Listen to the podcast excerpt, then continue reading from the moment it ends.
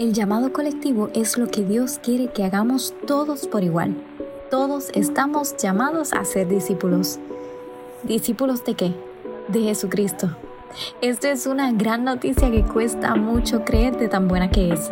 Se trata de demostrar a todos lo bueno que es Dios, quien nos creó para ser maravillados y asombrados de su persona para vivir sumergidos en el súper gran amor que nos tiene. Es una bondad intrínseca, increíble, inexplicable, que aún nosotros fallando, su amor se mantiene cuidándonos fielmente.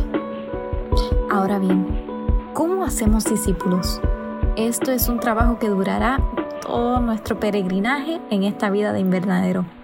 Lo importante es hacer discípulos teniendo el amor y confianza en Jesús como nuestro fundamento y motor.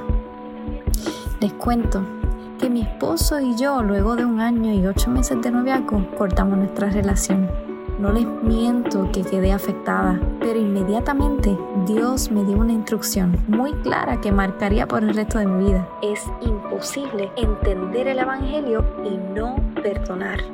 Estuvimos seis años sin tener contacto, cada cual viviendo en países distintos. Lo que no sabía era que esa frase era el consejo que me repetiría seis años después, cuando recibí un mensaje que cambiaría nuestras vidas, al punto de casarme con el hombre que más admiro en esta tierra luego de Jesús. Nuestra historia de amor realmente fue un discipulado de Dios.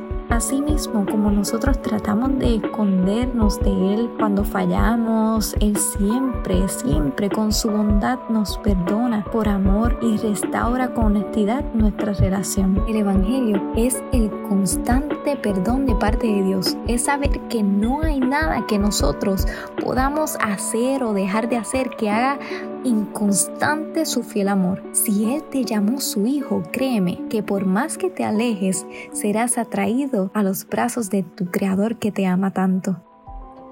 Medita en esto. ¿De qué manera puedes demostrar el carácter de Jesús a alguna persona o situación difícil? Su bondad.